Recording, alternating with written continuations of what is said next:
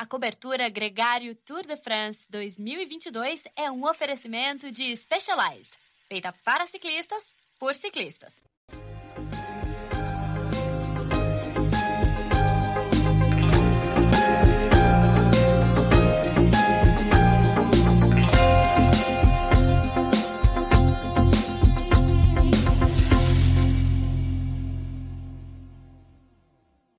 Olá, sejam todos muito bem-vindos à cobertura Tour de France Gregário Specialized. Hoje é a etapa 12. É, quem está assistindo a gente aqui no YouTube vai me assistir a caráter aqui. Estou com uma roupa em homenagem ao prêmio de montanha, camisa de bolinha e também em homenagem ao Murilo Fischer, que foi quem nos deu essa camisa e está lá na França mais uma vez, embaixador do Tour de France. É, o fato é que quem está ouvindo a gente no podcast também é, vai acompanhar com a gente tudo que rolou nessa etapa, uma etapa de grande expectativa, uma etapa de montanha nos Alpes, é, a última das três batalhas, né, com chegada na mítica subida do Alpe do E, é, a gente assistiu a história sendo feita, só que dessa vez não foi na disputa pela camisa amarela, foi com Thomas Pidcock, é, o ciclista de 22 anos britânico, que foi campeão mundial no ciclocross, foi campeão olímpico no mountain bike e agora conquista sua primeira grande vitória no ciclismo de estrada, é, num dos grandes templos do esporte. Esse é um dos assuntos principais, mas a gente tem também que falar um pouco dessa estranha relação de ver um outro ciclista de camisa amarela é, marcando o Tadej Pogacar, que agora veste a camisa branca. Hoje foi um dia de ressaca ali na, na briga pela vitória. O grande trabalho da Jumbo Visma, tem também a disputa pela camisa de montanha, tem alguns ciclistas que tomaram tempo, que a subida no Alpe E, apesar de tudo, foi muito dura, foi muito rápida, e tem também uh, o Chris Froome, que ficou em terceiro lugar na etapa. Esse é um outro tema que a gente vai falar aqui hoje. Claro que para falar sobre tudo isso e agradecendo a presença de todos vocês aqui, eu tenho que chamar aqui comigo o craque Nicolas. Nicolas, muito bem-vindo. E da próxima vez a gente vai arrumar uma uma cenografia para você também, hein, Nicolas? Pô, tinha que ter me avisado, vinha caráter aqui de verde, alguma coisa assim, né? A gente troca. Pô, demais essa camisa aí, rapaz. Preciso conseguir uma também. Pois é, então eu tô aqui, uma, uma homenagem não só ao Kurt Nielsen, mas também ao Simon Gask, né, que defendeu a camisa de, de montanha Barbudo, hoje. é verdade. É, é olha aí, defendeu... os barbudos estão dominando o pelote. Talvez eu tenha que deixar a barba crescer aí na próxima, antes de largar o Tour of Britain daqui a algumas semanas, para ver se eu pego essa camisa. o, só para falar, já começando a falar da prova, o Simon Guest que defendeu a camisa de montanha dele de um jeito muito inusitado, mandando um companheiro dele ao ataque, o Anthony Pérez, é, bateu a primeira meta das três subidas HC do dia e foi assim que o Simon Guest defendeu a liderança dele nessa classificação porque tanto o Luiz Mentes quanto o Ticone passaram muito bem, pontuaram muito bem, e agora a briga para os Alpes tem muitos bons nomes ali é, candidatos a essa camisa, o Simon Guest que vai se defendendo, o ciclista da equipe Cofidis. Mas, Nicolas, a gente não pode começar falando de outra coisa, a gente tem que começar falando da vitória do Tom Pidcock, uma grande vitória, é, brilhou muito na subida, é claro, como eu falei, foram três subidas HC na etapa de hoje, é, mas brilhou demais na descida, né, cara? A descida dele ali, principalmente reconectando, é, quando ele saltou da, da do pelotão para encontrar a fuga, foi uma coisa espetacular, né? Foi, deu show, deu show. Foi uma coisa assim de. E quem assiste na, de fora na, na TV e não tá com o controle que o atleta tem em cima da bike, né? Meu, cada susto que a gente toma, e aí eu falo de, de espectador também, quando a gente tá em cima da bike, você de certa forma, tem controle sobre as coisas, você sabe o que está acontecendo, e eu fico muito tranquilo até correndo em cima da bike. Eu sei o que está rolando, eu sei o que eu estou fazendo, mas quando você vê de fora, e aí eu falo, por exemplo, vendo o Pitcock descer hoje o Col do Galibier para reconectar com a fuga, era uma coisa que eu falava: Meu, esse maluco vai se matar. Meu, esse maluco vai se matar. Você. Depois um monte de gente, né? E realmente ele deu um masterclass de descida. Lembrei muito do Nibali atacando naquela Milan San Remo é, para ganhar para ganhar descendo, né? O Nibali sempre foi um atleta que famoso por descer muito bem e colocar os concorrentes é, na navalha, né? E na linha fina. Ganhou um Giro de Itália fazendo isso, né? No topo da montanha do Col d'Agnello. É. A gente lembra que o Nibali atacou na descida, colocou sob pressão o Steven Kreuzweig, que na época era o, o Malha Roça, e o Kreuzweig bateu na, no muro de gelo. Mas voltando à prova de hoje, o que o Pitcock fez foi uma verdadeira. Foi uma exibição, mostrou um, um corredor muito completo, um corredor com caráter e com vontade de, de vencer. Ele, na etapa de ontem, tinha tomado algum tempo, né? Uns então, 10 é minutos. É, tinha... é importante contextualizar, porque ele estava no top 10, né? E estava ali é, testando a, a, experiência dele, o corpo dele na classificação geral. O primeiro Tour de France dele tem uma Vuelta ano passado, um ciclista que está ali no passo a passo, né, Nicolas, para saber quais são os seus limites. Ontem ficou para trás e, e, aí você retoma. É, hoje ele conseguiu atacar, né? Exato. Eu, é, teve até bastante gente que escreveu para a gente, né, Leandro, em off, no, por exemplo, pelo chat da, do Instagram e tudo, perguntando, pedindo para a gente falar do Pitcock. E, e, na etapa, ainda no início da semana, né? E curiosamente a gente acabou não tendo tempo de falar dele no, no programa, e hoje ele foi e virou, virou assunto, né? Muita gente perguntou é, quais seriam os verdadeiros limites do, do Pitcock, né? Ele é um cara, só para contextualizar aí, atual vigente campeão olímpico de mountain bike, atual campeão do mundo de cyclocross e um fenômeno inquestionável na estrada também, né? Então, um desses caras aí, a la Van Aert Van Der Poel, que consegue fazer um pouco de todas as modalidades, incluindo o mountain bike, que talvez seja a mais difícil das três aí, de, do cara realmente render no, num alto nível. Agora, como corredor de grande volta é, e o cara que vai para um GC, é uma dinâmica bem diferente. Tem que ser um cara extremamente resistente e capaz de recuperar entre uma etapa e outra de uma maneira muito veloz. O que é um ciclista, de certa forma, se distancia muito do tipo de ciclista que vai bem no mountain bike e no ciclocross ou em clássicas. Por quê? Os ciclistas que vão bem em provas de um dia, eles são mais explosivos, eles têm essas chispas, né, como a gente fala em espanhol, ele tem essa capacidade de acelerar e ir muito fundo e, e gerar muita fadiga em um dia. Porém, talvez a capacidade de recuperação dele entre um dia e outro não seja tão, tão alta. O Pitcock, justamente por ser um atleta super jovem, né, meu, 22 para 23 anos, ainda está se descobrindo como corredor e como atleta, é, a gente não sabe muito bem quais seriam essas, é, essas capacidades dele. E foi até um falando, por exemplo, com, com o Aitor, que é meu nutricionista fisiologista, e ele também é o chefe de fisiologia da Ineos, tá lá no Tour de France. Eu perguntei, Aitor, o que vocês estão fazendo com, com o Pitcock, né? E, e qual é a uhum. estratégia? O, o, o, que, que existe por trás, né? Falando aí até metabolismo, né? Do, do corpo do, do moleque. O que, que vocês estão enxergando? Ele falou, Nico, a estratégia é clara. O Thomas é um, uma coisa incrível, tem um metabolismo impressionante, um talento e números que pouquíssimos eu já vi, tive a oportunidade de trabalhar, por exemplo, o Aitor trabalhou com Kylian Jornet, que é um ultra runner que também tem números é, incríveis, né? E seria esses desses poucos galácticos no, no universo.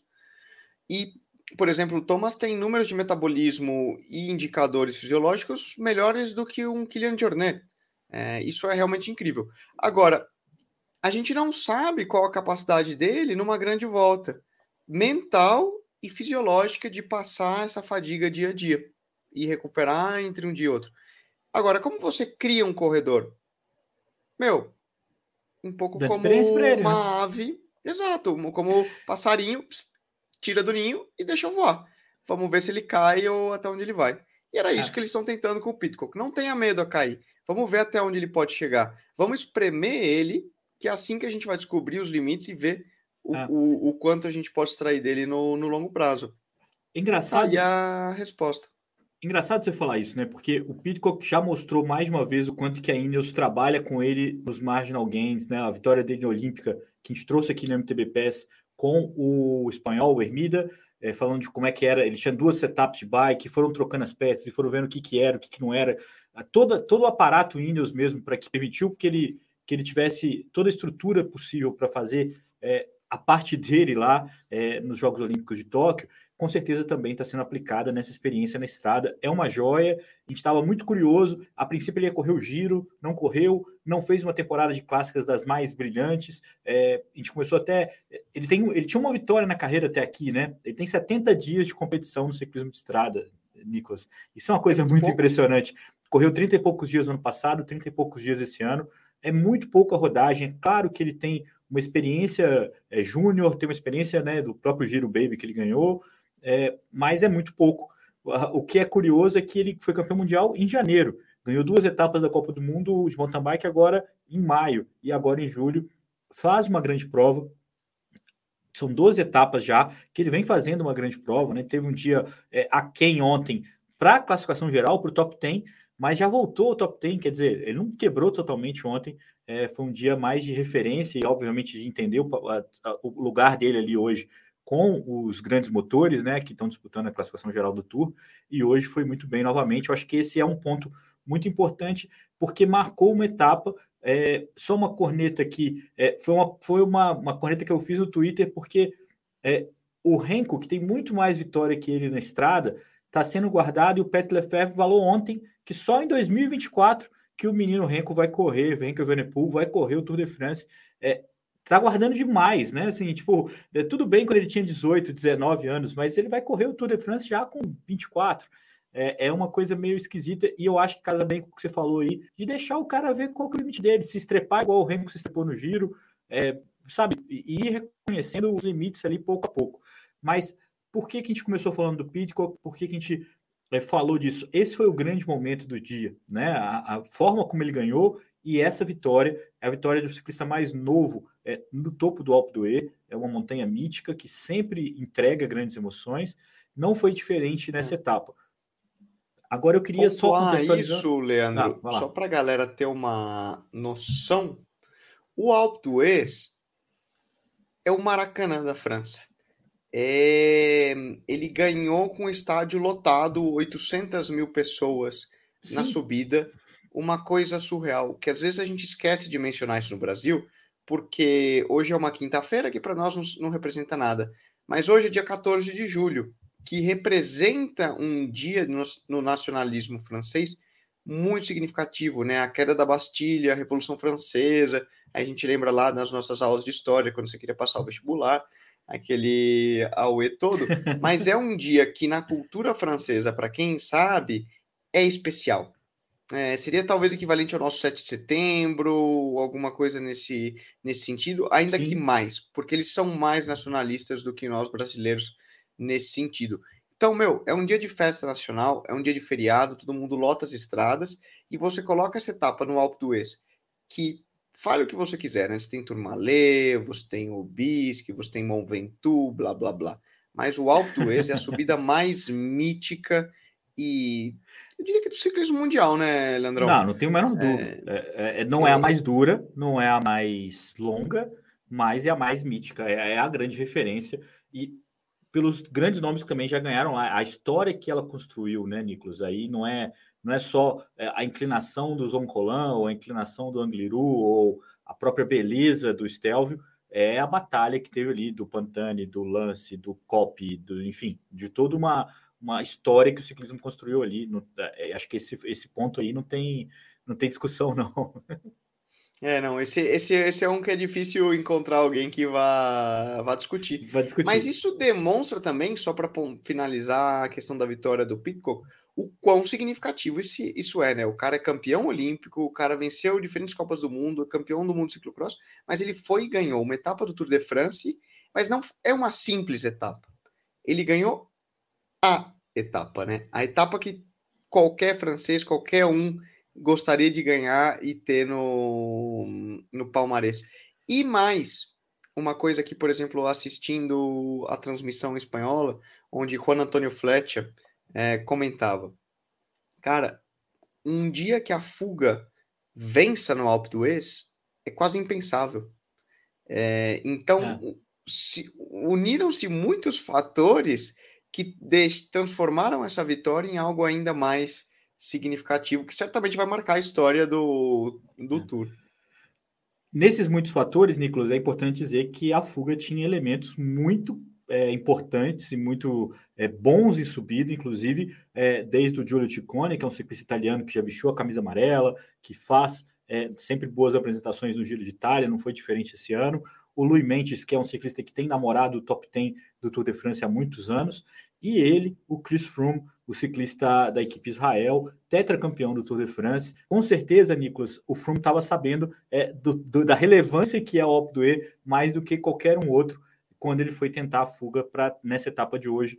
A gente comemora esse resultado do Froome. É, eu acho que eu comemoro, eu fico mais feliz do que celebro. Vou dizer assim, eu tenho um nível aí de, de emoção, porque eu acho que um cara que é tetracampeão do Tour de France não está plenamente satisfeito de estar em terceiro, mas o fato dele voltar para o jogo, o fato dele estar tá ali é, é, atacante, no protagonista de uma etapa tão importante como essa, é o principal feito do Froome hoje quando ele chegou em terceiro, numa etapa assim, onde ele foi superado por um, um gênio que é o Tom Pidcock, ele se mostra plenamente capaz de buscar uma vitória num outro momento, inclusive nesse próprio Tour de France, ou na, no que tem a vir pela temporada ainda, é um novo ânimo e, e, é uma resposta muito positiva do corpo dele, né? O próprio Alex Batilli estava é, postando, fisioterapeuta brasileiro que trabalhou na recuperação do Frum, estava postando um incentivo ao Frum pelo que ele fez na etapa de hoje, é, é um grande feito e, e só para que quem está ouvindo a gente e não ouviu a gente falar ainda da disputa pela camisa amarela, a gente vai chegar lá. É, esses fatores se conectaram, né? Então a fuga de hoje era muito boa, tinha um gênio do, do presente, que é o Tom Pidcock, talvez até do futuro, um, um craque é, da última década, que é o Chris Froome, e, e, alguns outros grandes nomes. E só deu certo, só ganhou uma fuga no Alpe como você mesmo disse, porque a gente vai chegar lá, é o que aconteceu no pelotão. Mas sobre o Chris Froome, Nicolas, é muito legal, né? É, não, vamos lá, eu vou te corrigir. Só ganhou uma fuga no Alpe d'Huez porque justamente o nome que das pessoas, dos caras que entraram na fuga só eram grandes nomes e caras muito bons. Dito isso, já vai entramos um pouco no decorrer do que foi a etapa. A fuga de hoje não foi de presente. Quem entrou nessa fuga então, vide a qualidade desses nomes, todos eram gente muito boas e todos tinham muito gás. Existiu sim uma, uma luta é, significativa para muita gente tentar entrar nessa fuga, uma vez que esperava-se na estratégia, dado o ocorrido de ontem, né, que a etapa de hoje fosse mais controlada pela Jumbo Visma. Apesar de ser uma subida mítica, apesar de ser um terreno muito propício para emboscadas, eles todos os atletas aí da classificação geral vinham de uma etapa duríssima no dia anterior e que todos foram expostos ao limite. O que acontece, né? E, e a brincadeira que a gente estava tava até falando, né? Pô, mas os caras estão indo devagar, estão subindo aí o Alpe d'Huez num, num ritmo meio, parece que é o Trantran, e não estão acelerando. E aí o, o, o, comentário aqui na, na TV do, do Ressuscerada. É, os caras aí não estão mais nos anos Armstrong, né? Todo mundo é humano. Você vem de um, de um dia muito intenso, você vem de uma fadiga significativa na etapa anterior, amigo, todo mundo saiu hoje com as pernas arrebentadas. Isso é inquestionável. Mas e as marcas no, no Alpe porque teve. Foram sete ciclistas que baixaram dos 40 minutos a subida do Alpe d'Huez. Isso inclui os principais favoritos ali, o Sepp Kuss, que fez o trabalho de gregário mais primoroso é, da etapa, e também o, o Roman Bardet, é, só foram sete. O, o Kreisbeck também subiu muito rápido é, nessa etapa de hoje. É, não foi tão. não foi descanso. Foi um dia que talvez a palavra certa foi todo mundo mais é, é, conservador. Conservador. Eu acho que nos ataques. E aí, peraí, vamos, só, vamos voltar do começo.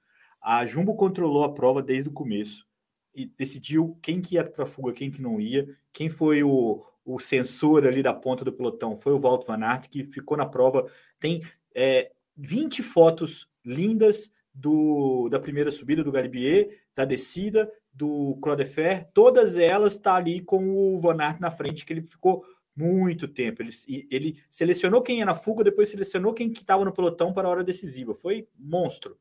A gente sempre fica naquela disputa quem que é o melhor gregário, ele ou o Cus, porque o Cus estava lá na hora mais decisiva, mas o Van Aert foi absurdamente enorme. O Roglic também entregou ali.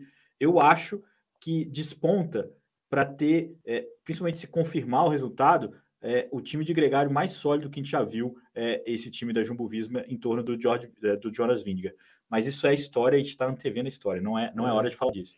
Agora, para quem está ouvindo. Que desenrola, né, Leandro, só para analisar, é... aquela questão de como o Van Aert vinha correndo a primeira semana, né? Que eu pontuava lá na primeira semana. Gente, será que vai fazer falta todo esse esforço dele, essa que, queimar tanta bala? Por enquanto, não, não parece Não está faltando falta nenhuma. É, ontem, inclusive, ele pontuou na meta intermediária, aumentou a vantagem dele. É, vamos ver amanhã, nos próximos três dias, é onde a gente vai ver isso melhor, porque são etapas que ele poderia ir bem se ele tivesse liberdade. Então, ali sim, ele estaria queimando algumas coisas que talvez é, custassem é, na, no começo da próxima semana nas três etapas é, dos Pirineus. Mas o, o, o que é importante para quem não assistiu a etapa saber que a Jumbo dominou ali, é, andou num ritmo muito intenso e justamente para que desestimulasse os ataques. Então, já estava todo mundo cansado, todo mundo sabendo que o Alpe seria duríssimo, todo mundo guardou para o final. Então, bem perto do final, com 3 km para chegada, o Kuss estava terminando, o Sepp Kuss estava terminando o trabalho dele, foi a primeira tentativa de ataque do Tadej Pogacar. Ele deu duas pauladas, as duas o Vingegaard marcou, e a sensação que eu fiquei, depois ele deu mais uma paulada para o sprint final, né? Foram três ali, todas elas muito bem marcadas pelo Vingegaard. Eu fiquei com a sensação de que ele fez muito mais para ele mesmo, para ele falar assim, cara, eu preciso mostrar que eu estou aqui na briga do que de fato tentar quebrar o Vingegaard. É, foi, foram ataques quase que protocolares, você não gosta quando eu falo assim, mas ele, ele sabia que não ia frutificar ali. É, não era o dia para é. conseguir fazer isso. Mas ele foi lá e, e, e, e moralmente tentou, se mostrou é, é, na briga, Nicolas, porque ele está um caminhão de tempo atrás do Vindiger e, e vai ser muito complicado para ele, é, sem que o Vindiger hum, quebre, calma, calma, recuperar. Calma. Mas moralmente hoje ele precisava mostrar isso, mas não foi o dia da gente ver a tal vingança que ele prometeu, né? É, eu acho que voltando para a classificação geral, a, a gente sabia que o dia ia ser como, de certa forma, de novo, dado o ocorrido de ontem, a gente esperava um dia exatamente como aconteceu hoje. Pogacar precisava atacar de orgulho, de simplesmente um golpe moral e um golpe de falar, ó, oh, ontem o que aconteceu comigo foi que vocês me deixaram sem gregário e eu fiquei, tomei um prego de fome. Não tinha comida. Mas eu tô aqui. Pimba. Ele, como você falou, no orgulho, para ele. Você vê que é de raiva que ele ia conquistar algo e fazer uma diferença nessa subida, ele sabia que não. Até pela maneira que a prova foi controlada, a Jumbo é, controlando todo dia, eles chegaram muito fresco à subida final do Alpe d'Huez, de certa forma subiram num ritmo forte, porém controlado, né, com toda a equipe Jumbo tirando do início, Van Aert, Kreiswijk, Roglic, Kuss, fizeram o trenzinho, e depois o, o Pogacar foi ao ataque. Ele fez isso de novo, muito mais para dar uma certa emoção e manter aí Vindegaard de Jumbo, não dá muita confiança a eles, no sentido de que, escuta, vocês ganharam ontem, mas eu ainda estou aqui, vocês não ganharam a, o, o Tour, do que efetivamente pensando que ele ia recuperar algo de tempo. Aonde virão as, as mudanças na classificação geral, Leandro? Nos Pirineus.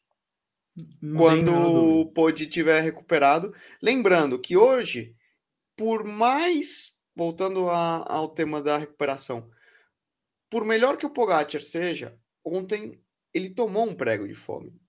Ele terminou vazio. Ele não conseguiu comer. A conta vem no dia seguinte. É Sim. normal que hoje ele não tivesse 100% recuperado das forças, por mais galáctico, por mais forte geneticamente e metabolicamente impressionante ele seja, ele não vai recuperar é. da mesma maneira. E ele paga o preço pelo falho de ter ficado sem comida ontem. É uma prova por etapas. Ele tem agora três etapas pela frente para recuperar, como Pogacar. Amanhã uma etapa um pouco mais plana, que deve terminar, tudo indica que deva terminar um sprint É... E depois, o final de semana também não deve ser um dia aqui muito, muito movimentado na classificação geral. E depois a gente entra nos Pirineus, que é onde ele realmente volta a poder pensar em armar alguma coisa frente a Jumbo, a Jumbo Visma. Eu coloquei aqui na tela, Nicolas, as etapas. Então, a etapa de amanhã chega em Saint-Étienne. É, é uma etapa rolada, mas com 2 mil metros só de desnível acumulado, é muito mais provável que a gente veja realmente uma vitória ou da fuga ou do sprint. É, tem muita gente sofrendo aí para tentar ter uma chance como essa. Acho que eles não vão deixar passar. A etapa de sábado também tem um final ao alto, mas é uma etapa curtinha, uma subida curtinha ali no final, em Mendê, e aí a gente vai ter um, pouco mais duro, eu diria, que a, chegar, a, a etapa de, de amanhã. No sábado a gente vai ter um final legal. É um final que o Tadej Pogacar pode gostar de dar um sprint, tentar ganhar alguns segundos, mas não é uma pra etapa vitória da vai... etapa e é, coisas do tipo, né? É, se ele estivesse sentindo bem. Porque ele, qualquer segundo para ele vai fazer diferença. É, lembrando que são mais de dois minutos a diferença. E em Carcassonne, a, a, última etapa no domingo, antes do dia de descanso, na belíssima Carcassonne, uma cidade medieval muito legal, é, a gente vai ter uma etapa que mais uma vez deve ir para o sprint ou uma, ou uma tentativa de fuga. É, a, gente, a, gente, não sabe como é que as equipes vão controlar essas fugas a partir de amanhã, é, é, com o Van Aert é, ali brigando pela não. verde é, e os outros equipes dos velocistas. Então, vamos ver como é que vai Eu ser. Eu acho que a gente deve ver amanhã. Vou dar uma virada de novo para os nomes que a gente viu na primeira semana, Leandro. Eu espero o Quickstep voltar na jogada, que eles vão trabalhar para isso. O Loto estão trabalhando para o Caleb Ewan simplesmente sobreviver às montanhas. É, Bike Exchange volta a trabalhar para o Groenewegen. É, eventualmente a Alpecin, que também está bem apagada. Então você tem aí quatro, somente aí, né, que eu mencionei é. direto, quatro equipes que, eles, que vão interessar em trabalhar para um, um sprint. As etapas que realmente podiam chegar uma fuga meio que já passaram. Então, os, os bons caçadores de fuga, né? Que pontuam, sim, como eu falei, você entra no Strava do Simon Clark, que é um desses. ele descreve: Ó, oh, hoje etapa eu sabia que ia para fuga, tentei, dei tal, tal, tal. Quem tiver curiosidade, vai, vai seguindo. É muito. Eu tô curtindo muito seguir ele, porque ele tem colocado muita informação interessante. Mas as etapas dos caçadores de fugas já meio que passaram, e às vezes eu entendo que as etapas aí, tirando do sábado, né, que pode ser que tenha alguma tentativa, mas ainda assim acho pouco provável. Eu enxergo três etapas, a de amanhã e a de domingo, com chegadas ao sprint, e possivelmente a de sábado com um sprint em cota, né, um, uma chegadinha explosiva, que favoreça aí um, um Pogacar tentando vencer etapa e ganhar uns segundinhos na geral. Um Van Aert certamente vai sprintar, como a etapa que ele ganhou lá na chegada de Lausanne. Então tem margem aí para é, é isso. Mas devem ser etapas mais tranquilas. Sim, eu acho também. É, e aí tem um dia de descanso, três etapas alpinas. É, esse é o cenário. Eu vou colocar aqui a classificação. Três etapas pirinaicas, Leandrão. Vou te conectar. Pirinaicas, pô. opa! É, eu tô trocando aqui. É, e é engraçado, né? Porque o eixo sempre passa ali por Carcassonne, Saint-Etienne, é, fica ali no vai e volta. É, Thomas Pidcock, vencedor da etapa 12. Louis Mentes é o segundo colocado, a 48 segundos. Chris Froome, a 2 e 6. Os três ciclistas estavam juntos na fuga, junto com o décimo colocado, Giulio Ciccone. É, o top 10 tem quatro ciclistas que estavam na fuga. Aliás, o Nilson Paulus também, o quarto colocado. O Tadej Pogacar foi o quinto colocado, foi o melhor ciclista que veio do pelotão, com o mesmo tempo do Jonas Vingegaard e do Geraint Thomas.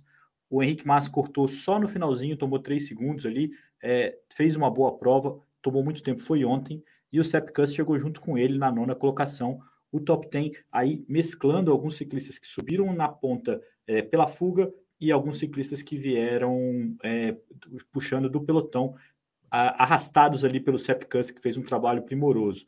A geral ficou com Jonas Vingegaard é, ainda a 2 minutos e 22 de vantagem para o Tadej Pogacar, é, o Geraint Thomas a 2 e 26. O Romain Bardet perdeu duas posições, apesar de ter feito uma subida espetacular, ele tomou um gapzinho ali que ele não conseguiu mais recuperar, a 2 e 35 agora dos Jonas Vingegaard. O Adam Yates tomou a posição do Nairo Quintana, agora está 3 e 44 o Nairo está 3,58. Talvez dos primeiros, dos que sonham com, a, com o pódio, o Nairo tenha sido o primeiro que sofreu, o primeiro que sobrou desse grupo ali, é, uhum. na, na, hora que apertaram na subida do Alpe d'Huez. Davi Gaudu, 4 minutos e 7 na sétima colocação. Thomas Pitcock agora é o oitavo na classificação geral, a 7,39. O Henrique Massa está em nono, a 9,32. E o que parece incrível, o Alexander Vlasov, da Bora Hansgrohe, permanece no top 10 a 10 minutos e 6. Esse é o cenário da classificação geral. Simon Geschke se manteve com a camisa de bolinha, igual eu falei no começo do programa. Olha aí, o Louis Mendes é, já é o segundo, é, o Jonas Vindiga é o terceiro, o Pierre Latour é o quarto, o Giulio Ticone é o quinto. São alguns ciclistas e que... E o Paulus também com 35 pontos. Com 35 pontos está em sexto. É, são alguns ciclistas que podem realmente entrar nessa briga, é, principalmente nos Alpes, onde as, as pontuações serão muito maiores, mas se bobear, alguns deles, principalmente o Geschke, vai para as fugas nos próximos dias também. Tem uns pontinhos ali que ele consegue brigar. A camisa verde tem os 313 pontos do Walt Van Aert, que é o líder isolado. O Tadej Pogacar, 159. O Fábio Jacobsen com 155. Tem três dias aí o Fábio Jacobsen para entrar nessa briga de novo. Uh, ou não, né, Nicolas? O Magnus Cort está em quarto com 129 pontos. É, o Tadej Pogacar segue com a camisa branca a 5 minutos e 17 do Tom Pidcock. O terceiro é o Brandon McNulty, que está a 53 minutos do Tadej Pogacar. Nem o Tadej Pogacar gostaria que ele estivesse tão longe assim, que é o companheiro de equipe dele que está tomando um caminhão de tempo e tem ajudado pouco o Tadej Pogacar nas horas mais necessárias. É, por equipes, ainda os Grenadiers continuam na liderança, Jumbo Visma em segundo, é, 15 minutos e 46 atrás, Nicolas. Esse é o cenário das classificações para a gente fechar esse cenário da etapa de hoje, a última das batalhas alpinas. É, amanhã a gente tem uma etapa de média montanha, então, oh, desculpa, é uma rolada, vai, não é, não chega a ser média montanha, com chegada em Saint-Étienne. É, bom, a gente tem o momento Z2 no Stories para a galera votar. A gente escolheu dois momentos muito importantes: o Tom Pitcock subindo o Alpe do E e o Tom Pitcock descendo o Galibier. Foram os dois momentos Z2 da rodada porque foi, foi realmente muito impressionante, tanto um quanto o outro, o grande feito, a grande conquista desse jovem ciclista e a forma como ele conquistou. A gente vai fazer um momento Z2 hors concours para o é, Chris Froome, porque de fato também foi um momento incrível da etapa de hoje. É, o, a tentativa dele de saltar na fuga, ele ter se mantido até lá e ter chegado em terceiro lugar no Alpe d'Huez. É, isso também é uma coisa muito legal. E o Alex Batiri, que eu citei, também a gente vai colocar o link para ouvir a entrevista dele. Ele trabalhou na recuperação tanto do Froome quanto do Egan Bernal. É um dos caras que estão mais é, envolvidos aí na, na, na, recuperação dos ciclistas profissionais. Muitos outros nomes passaram pela mão dele também. É, é sempre muito legal ouvir esse cara. O papo com ele ficou muito legal. E além disso, Nicolas, a gente tem é, a parceria com a Strava, né, com o Hub Strava, é, o hot site deles para o Tour de France, as informações estão todas lá. Eu estou curioso para saber se o Sepkus continua com com é, do Alpe d'Huez, ele baixou para 38 minutos, a marca dele é registrada na etapa de hoje. Os outros ciclistas ainda não atualizaram, né? Tem algumas, tem um, um delay aí para a gente ter certeza de que o Sepkus tem ali o novo com dessa subida. Apesar de que a primeira coisa quando eu li o tempo dele, eu falei assim, pô, é muito perto da marca do Pantani. Mas tem uma é, diferença entre as duas. Tem né? pegadinha né? aí, tem pegadinha, né? O, eu tava também, eu também olhei quando eu, eu caí na mesma. Na, eu olhei, cara, 38 minutos? Uou! Voou. E, mas o segmento do Strava, Leandrão, eu tava olhando, ele tem 13 quilômetros ponto 08, tá? E o segmento oficial da prova e onde as medidas são tomadas aí pela, pelas referências Pantani, TV, etc., tem 13 km e 800. Ou seja, ele é um pouquinho mais longo, né? Ele tem os primeiros 700 metros da subida é, também contam, e isso dá uma, dá uma diferença no segmento. De qualquer forma, como você falou, né? Subiram muito rápido hoje também. E não sei. Será que um dia esse com do Pantani cai?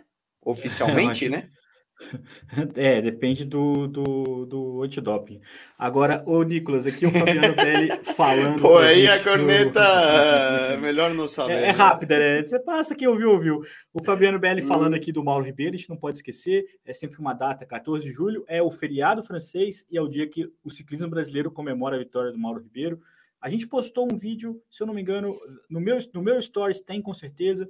É, o País do Ciclismo também postou. é, marcamos a Gregário, vale muito a pena assistir. Se você está acompanhando o ciclismo agora, Mauro Ribeiro é um grande nome da nossa história. Entre seus grandes feitos, ele é o único brasileiro que venceu uma etapa do Tour de France. Isso foi há 31 anos atrás, 14 de julho de 1991. Uma etapa linda, linda, linda, linda. Que se você assistir o vídeo hoje, você sabe que ele ganhou, mas na hora que você assistir, você fala, Ih, não vai dar, não vai dar, não vai dar, não vai dar, não vai dar. E toda vez que você assiste, também você acha que o pelotão vai pegar ele ali o, e ele consegue vencer.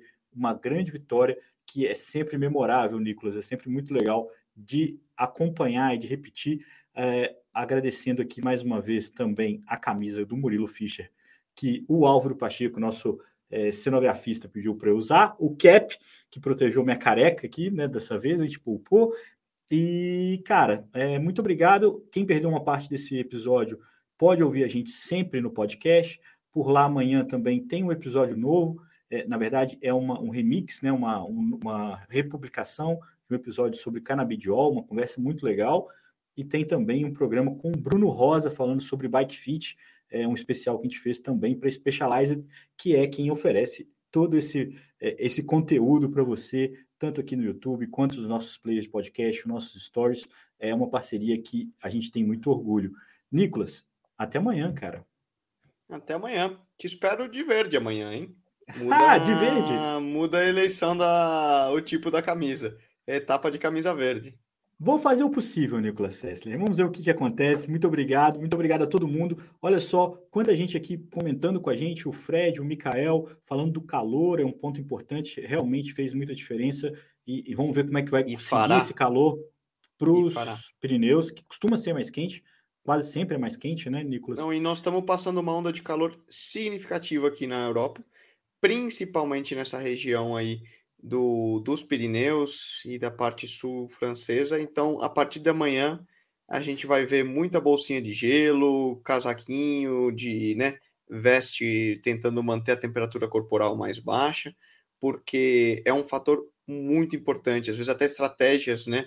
Eles têm alguns. A gente vai falar disso amanhã, mas hoje existem alguns produtos de, de géis com, com menta, né? Que reduzem a temperatura corporal, a percepção tem legal. muitas estratégias para serem utilizadas. Ah, isso é legal a gente falar um pouco mais. É, aqui aproveitando para despedir também do Danilo, do Fred, é, da Mari Pessicaco, que estava com a gente no The Sports, a gente acompanhou bastante é, o ciclismo com ela ali, ela participou bastante com a gente das transmissões, está aqui agora também no nosso, na nossa cobertura, Nicolas. Muito legal. É, obrigado a todo mundo, ao Arthur. E, cara, a gente volta amanhã é, com mais um episódio da cobertura Gregário Cycling Tour de France, amanhã, etapa 13. É, ah, aqui os incêndios. O Mikael está falando que Portugal está em chamas, a França também está. Tem um incêndio terrível por lá. A gente espera que isso não perdure. Um abraço, galera. Até amanhã. Tira primeiro o Nicolas. Então amanhã eu tenho que estar tá de verde, é isso? Então, né, galera? Então vamos lá. Vamos ver se, se eu tenho uma camisa verde na minha coleção. Muito obrigado a todo mundo. Vamos subir o som e